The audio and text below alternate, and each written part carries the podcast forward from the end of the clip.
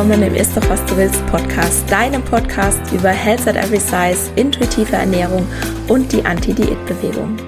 Mein Name ist Dr. Anthony Post, ich bin Ernährungswissenschaftlerin, Keynote-Speakerin und arbeite in eigener Praxis für gewichtsneutrale Ernährungsberatung und Therapie. Ich möchte dir dabei helfen, Diäten hinter dir zu lassen, damit du endlich Frieden mit dem Essen und deinem Körper schließen kannst.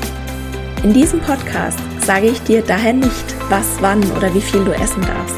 Stattdessen geht es darum, wie du Vertrauen, Respekt und Wertschätzung für den eigenen Körper erschaffst und dadurch eine innere Motivation, dich liebevoll um dich selbst zu kümmern und wirklich gesunde Verhaltensweisen zu wählen. Und bevor wir gleich mit der Episode loslegen, noch der Disclaimer. Ein Podcast ist selbstverständlich nie ein Ersatz für eine individuelle medizinische oder psychische Gesundheitsberatung und stellt auch keine Therapeutin-Patientin-Beziehung dar, sondern dient ausschließlich zu Informations- und Bildungszwecken. Wie schön, dass du hier bist und ich wünsche dir viel Spaß beim Anhören. Herzlich willkommen zur Episode 81. Ich habe sie genannt Abnehmen um jeden Preis Fragezeichen.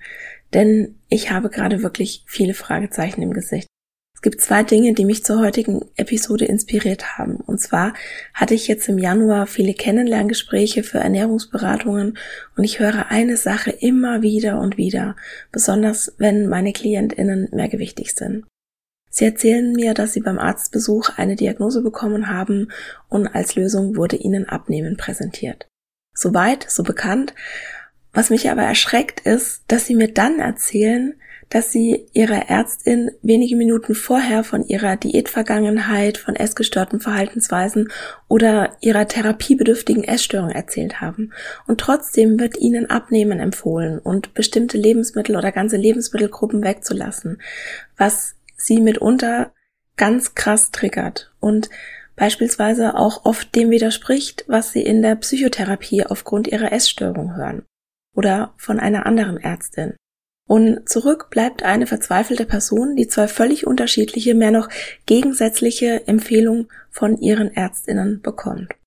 Und die andere Sache, warum ich diese Episode gerade aufnehme, ist die adaptierte Leitlinie der Deutschen Diabetesgesellschaft. Genauer gesagt geht es um die Praxisempfehlungen zur Ernährung von Personen mit Typ 2 Diabetes.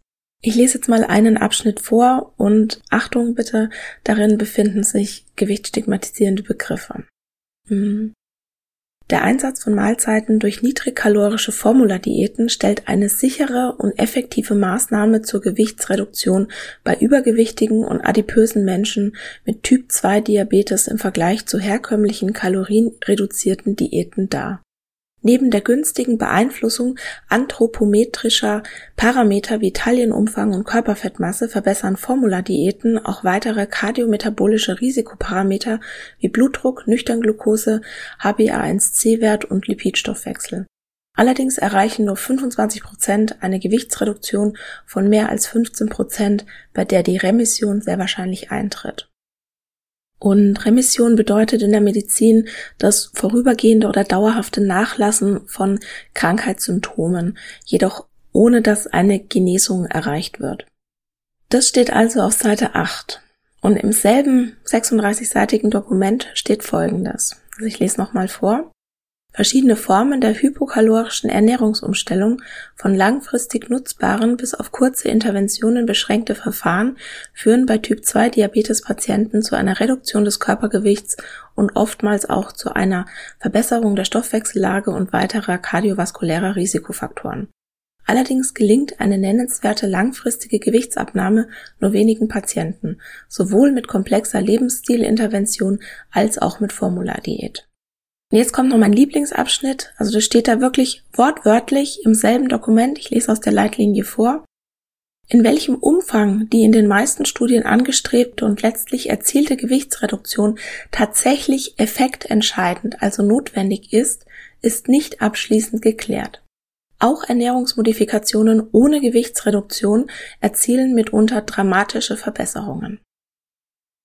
Also es ist alles andere als klar. Und trotzdem gibt die Pressestelle der Deutschen Diabetesgesellschaft eine Pressemitteilung raus, in der steht, dass wenn jemand noch nicht so lange eine Diabetesdiagnose hat und bei Mehrgewicht sein Gewicht um 15 Kilo reduziere, könne das den eigenen Zuckerstoffwechsel stark normalisieren und sogar ähm, dazu führen, dass die Person zeitweise ohne Medikamente auskommt. Und strenge Vorgaben für Makronährstoffe seien mittlerweile überholt und stattdessen können sich die Betroffenen für eine Diät entscheiden, die ihren Vorlieben entspräche. Zum Beispiel Formula-Diäten, die sind ja sowieso für ihren Genussfaktor bekannt, Ironie off, Low Carb, Low Fat oder Intervallfasten. Und ich bin ja wirklich selten sprachlos, aber ich wusste da im ersten Moment wirklich nicht, was ich sagen soll, als ich das alles gelesen habe. Und es ist doch so, nur weil jemand die Diagnose Diabetes Typ 2 oder Insulinresistenz bekommt, funktionieren Diäten trotzdem nicht langfristig und der Gewichtsverlust ist trotzdem nicht nachhaltig. Und solche Empfehlungen erhöhen nur die Scham, wenn es dann wieder nicht funktioniert hat und sie erhöhen vor allem auch immens den Leidensdruck. Und es führt dann zu folgendem. Eine von zehn Personen mit Typ 2 Diabetes hat eine therapiebedürftige Essstörung. Eine von vier Personen mit Typ 2 Diabetes zeigt essgestörte Verhaltensweisen. Und mich wundert das nicht. Essgestörte Verhaltensweisen, die sind nicht nur gesellschaftlich akzeptiert, sie werden ja gerade in der Diabetestherapie normalisiert und sogar verschrieben. Und das gilt natürlich auch für andere Erkrankungen. Und das Problem mit den essgestörten Verhaltensweisen ist aber, dass sie jetzt beispielsweise beim Typ 2 Diabetes unter anderem mit Gewichts Zunahme, einem beeinträchtigten psychischen Wohlbefinden, früherem Auftreten von Komplikationen und einer höheren Morbidität und Mortalität verbunden sind. Also sprich, essgestörte Verhaltensweisen, die sorgen nicht nur dafür, dass es, dem, dass es den Menschen schlechter geht. Die Menschen werden auch noch schneller, kränker und sterben früher. Und ich war vor kurzem wieder in einem Vortrag zur Diabetesberatung. Der wurde von einer offiziellen Stelle angeboten. Und die Person, die die Präsentation gehalten hat, die hat nicht nur wortwörtlich gesagt, dass ein hohes Körpergewicht die Ursache für Diabetes ist, was falsch ist übrigens, ich verlinke dir dazu zwei Podcast-Episoden in den Show Notes, sondern sie hat auch gesagt, dass eine Reduktion des Körpergewichts um fünf bis zehn Prozent auch ganz sicher eine Verbesserung des Diabetes bewirken würde. Und das hören wir ja sehr oft, dass selbst eine geringe Abnahme, ne, wie fünf Prozent oder fünf bis zehn Prozent des Körpergewichts, die Gesundheit verbessern würde. Und diese These wird dann zum Anlass genommen, um eine Abnahme um jeden Preis zu rechtfertigen und auch um essgestörte Verhaltensweisen zu normalisieren. Und wir haben das schon so oft gehört, dass ich beispielsweise das früher gar nicht mehr hinterfragt habe. Und ich habe jetzt ein bisschen weiter ausgeholt, damit du dich gut abgeholt fühlst und damit du auch nachvollziehen kannst, warum mich das alles so ärgert. Diese ganzen widersprüchlichen Botschaften, die wir bekommen und warum mich das so beschäftigt. Und jetzt können wir uns mal anschauen, ob das wirklich stimmt, dass eine Gewichtsabnahme gesünder macht und sei sie noch so klein. Also fünf Prozent bedeuten ja beispielsweise eine Abnahme von, von 80 auf 76 Kilo oder von 100 auf 95 Kilo oder von 140 auf 134 Kilo.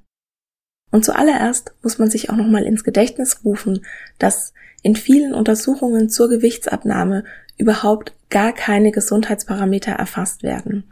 Häufig wird einfach behauptet, dass eine Gewichtsabnahme gesünder macht. Und die Logik dahinter ist, dass schlanke Personen statistisch gesehen gesünder sind als dicke Menschen. Und abgesehen davon, dass dicke Menschen in unserem Gesundheitssystem aus verschiedenen Gründen benachteiligt werden, da gehe ich auch in anderen Podcast-Episoden dazu ein, da verlinke ich auch noch was, fallen mir zusätzlich dazu drei weitere Sachen ein. Und zwar erstens, es ist ein großer Denkfehler zu glauben, dass eine Person, die viel Gewicht verloren hat, denselben Gesundheitszustand oder denselben Stoffwechsel oder dieselben Krankheitsrisiken hat wie eine Person, die schon immer schlank war. Großer, großer Denkfehler. Das ist nicht so. Zweite Sache sind Stichwort Kofaktoren, Kausalität, Korrelation. Ich weiß, dass ich das immer und immer wieder erzähle und es tut mir leid, wenn das dir mittlerweile schon langweilig ist. Aber das wird so oft vergessen. Nur weil zwei Dinge zusammen auftreten, heißt es nicht, dass das eine die Ursache des anderen ist. Ne, wäre das Körpergewicht an allem schuld, dann müsste eine Fettabsaugung die Blutwerte verbessern. Und das tut sie nicht. Und wir dürfen auch nicht vergessen, dass wenn eine Person eine Diät anfängt, verändert sie ganz oft ganz viele Verhaltensweisen. Ich komme auf beide Sachen gleich nochmal drauf. Und die dritte Sache ist, Menschen, denen es gelingt, eine große Menge an Gewicht zu verlieren und es dauerhaft zu halten, zeigen häufig, also nicht immer, aber häufig ähnliche Verhaltensweisen wie Menschen in einer Magersucht. Menschen, die abnehmen oder Gewicht verloren haben, die legen ganz oft Verhaltensweisen an den Tag, die bei einer schlanken oder dünnen Person als ungesund gelten würden. Aber weil die Person dick ist, wird es nicht nur als unproblematisch angesehen, sondern diese Verhaltensweisen werden sogar verstärkt. Und jetzt schauen wir mal, woher das eigentlich kommt, dieses gesunde Gewicht.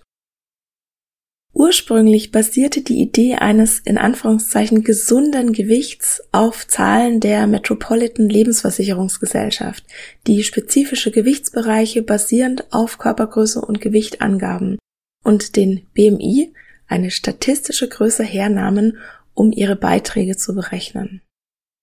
Und erst in den 1950er und 1960er Jahren übernahmen Ärzte den BMI, um das Gewicht und den Gesundheitszustand ihrer Patienten einzuschätzen. Und es war schon damals klar, dass er kein guter gesundheitlicher Richtwert ist, weil er weder die Muskelmasse noch die Körperfettverteilung beispielsweise abbildet. Der BMI, der ist nämlich nicht mal wirklich geeignet, um einen Körperfettanteil zu messen. Er hat eine Versagensquote von etwa 50 Prozent. Und er hat sich aber trotzdem durchgesetzt, weil er einfach und kostengünstig zu messen ist.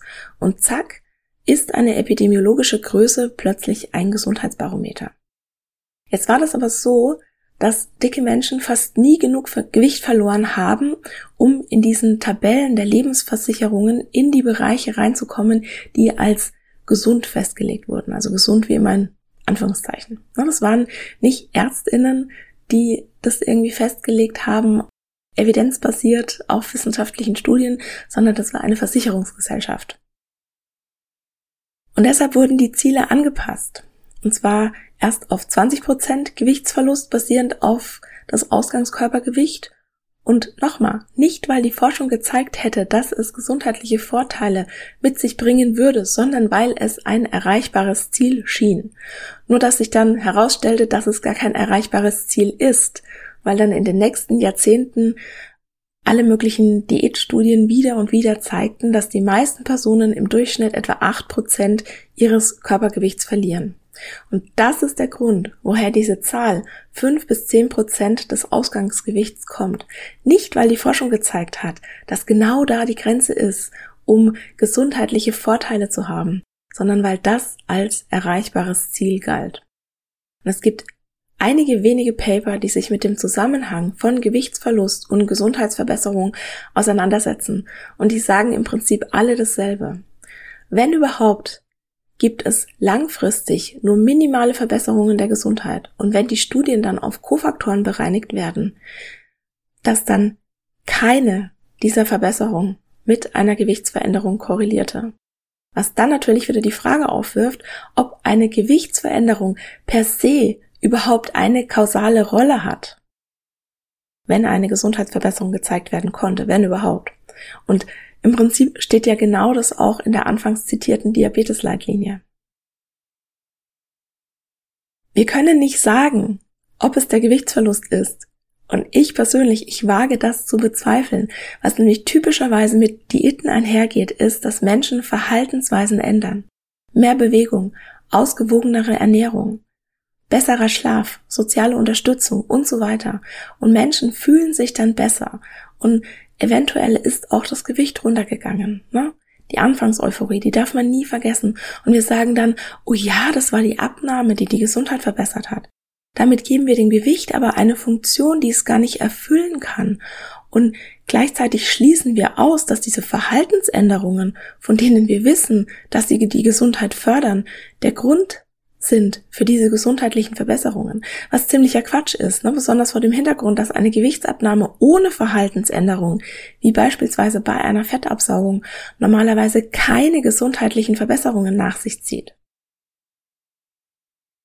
Und was ich auch nochmal ganz wichtig finde, das zu sagen, ist, wer ohne Diät in relativ kurzer Zeit zehn Prozent seines Gewichts verliert oder wenn eine Person schon jahrelang in Anführungszeichen erfolglos diätet hat und es plötzlich ganz leicht ist, Gewicht zu verlieren und zu halten, dann ist es eher ein Grund zur Sorge, denn da könnte auch eine Krankheit dahinter stecken.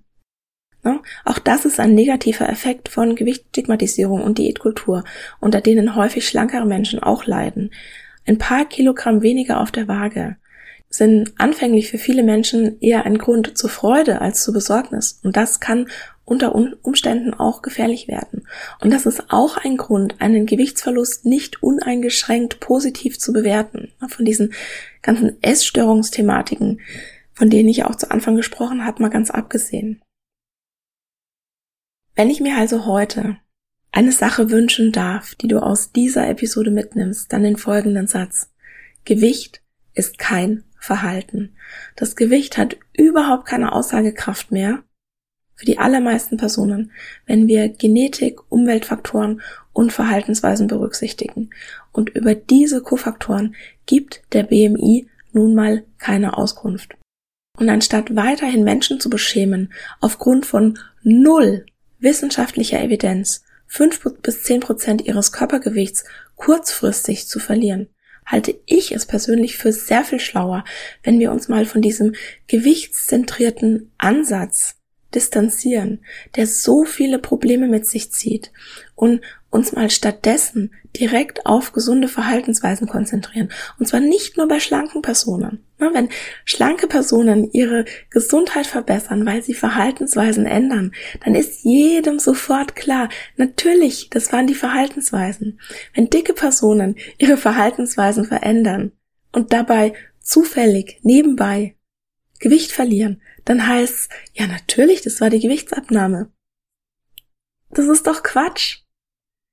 Wer ständig dicken Menschen erzählt, dass Fett an allem und jedem schuld ist, was unsere Gesundheit angeht, worüber wir in unserem Leben nicht glücklich sind und dass ein Gewichtsverlust die in Anführungszeichen Lösung für alle unsere Probleme ist, der ist im besten Fall uninformiert und im schlechtesten Fall ignorant.